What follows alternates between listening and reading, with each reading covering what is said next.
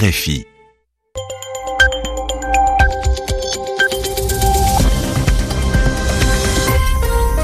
Il est 21h ici à Paris, une heure de moins en temps universel.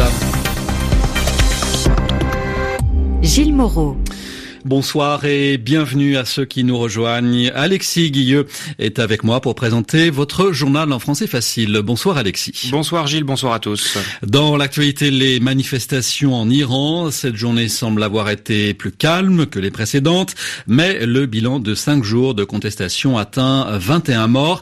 L'ayatollah Khamenei, le guide suprême iranien, s'est exprimé pour la première fois, accusant les ennemis de l'Iran de porter atteinte au régime. Les relations se tendent entre les États-Unis et le Pakistan.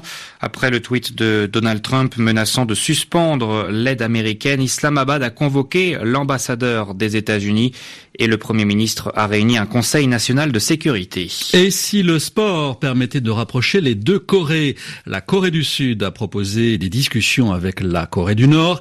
Les pourparlers porteraient sur la participation d'une délégation de Pyongyang aux prochains Jeux olympiques d'hiver en Corée du Sud. Les journaux. Le journal. En français facile. En français facile. Le bilan des violences qui secouent l'Iran depuis six jours s'est alourdi. Il dépasse maintenant 20 morts. La télévision d'État a rapporté aujourd'hui que neuf personnes avaient été tuées la nuit dernière dans plusieurs villes du centre du pays, ce qui porte à 21 le nombre de morts depuis le début des manifestations dirigées contre le pouvoir et contre les difficultés économiques. Ce mouvement de contestation ressemble à un mouvement spontané, sans véritable meneur à sa tête, et il touche davantage les petites villes que Téhéran, la capitale où 450 personnes ont été arrêtées depuis samedi.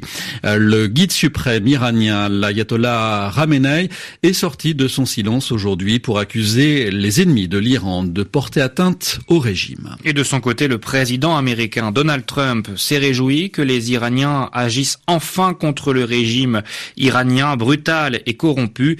À Washington, Anne Corpey. Comme toujours, c'est sans grande nuance que le président américain s'exprime sur Twitter. Le peuple iranien passe enfin à l'action contre ce régime brutal et corrompu, écrit-il.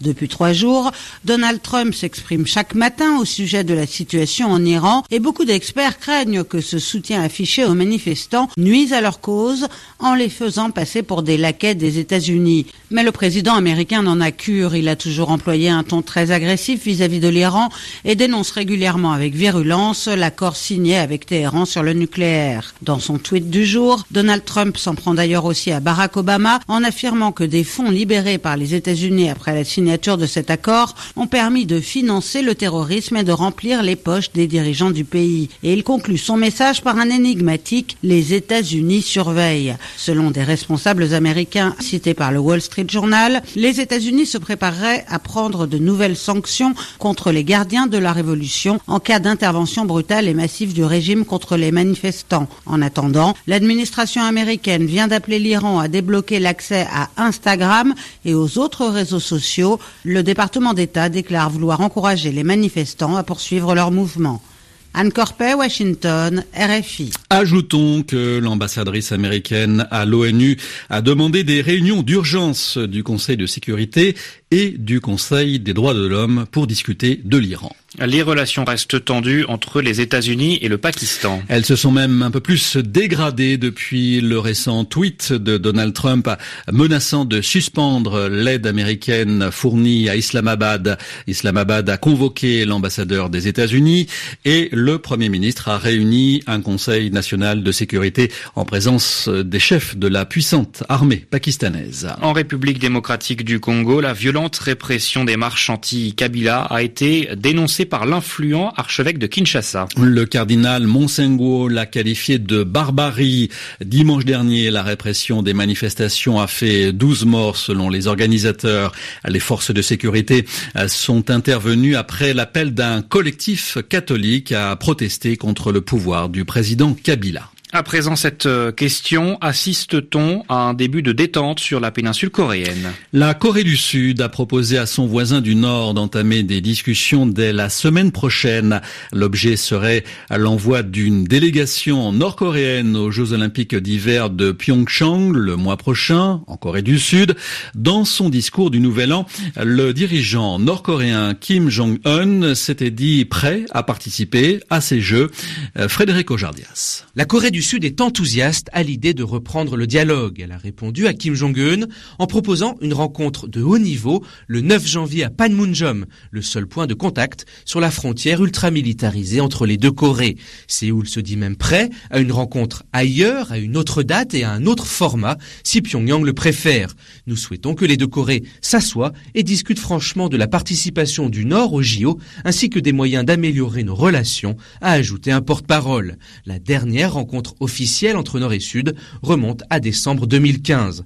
À Séoul, certains analystes estiment que Pyongyang, asphyxié par les sanctions internationales, souhaite se servir de ses futurs pourparlers pour demander au Sud de relancer les projets de coopération générateurs de devises et de mettre fin aux exercices militaires conjoints organisés avec les États-Unis. Cependant, même si le terrain est miné, cette possible reprise du dialogue après des mois de tension est saluée avec satisfaction et espoir en Corée du Sud. Frédéric Ojardias, Séoul, RFI. Le journal en français facile. L'année 2017 s'est terminée sur un excellent bilan pour la sécurité dans le transport aérien. Avec seulement 10 accidents qui ont fait 44 morts, cette année a été la plus sûre depuis 1946 et l'établissement de statistiques sur les accidents dans l'aéronautique civile, l'avion reste le moyen de transport le plus sûr. Selon un spécialiste, la probabilité de mourir dans un accident d'avion est désormais d'une chance sur 16 millions.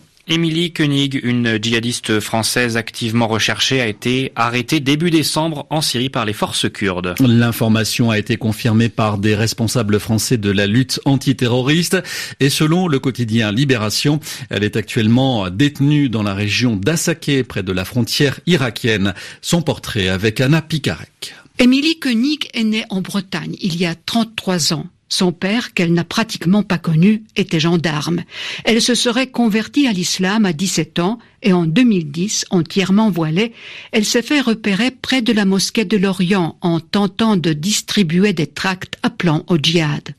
Après la dissolution du groupe islamiste nantais Forsan Aliza, avec lequel elle était en contact, elle a quitté la France en 2012 pour la Syrie, en abandonnant derrière elle ses deux enfants. Deux ans plus tard, elle a été l'une des premières femmes étrangères à rejoindre le califat du groupe État islamique. Elle n'a pas pris part au combat sur le terrain, les femmes n'étant pas considérées par Daesh comme des combattantes potentielles, mais elle est devenue une véritable égérie de cette organisation en postant des dizaines de vidéos de propagande.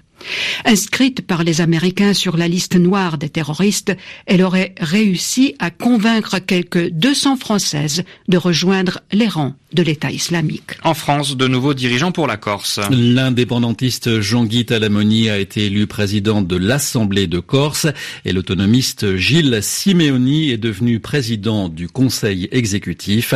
Les élections territoriales de décembre ont été remportées par le camp nationaliste. Des téléphones fixes en cellule pour les prisonniers français, c'est le projet du ministère de la Justice. Les détenus pourront seulement appeler certains numéros autorisés. Le ministère a confirmé son projet après une expérimentation concluante, c'est-à-dire réussie, menée depuis un an et demi dans une prison de l'Est de la France.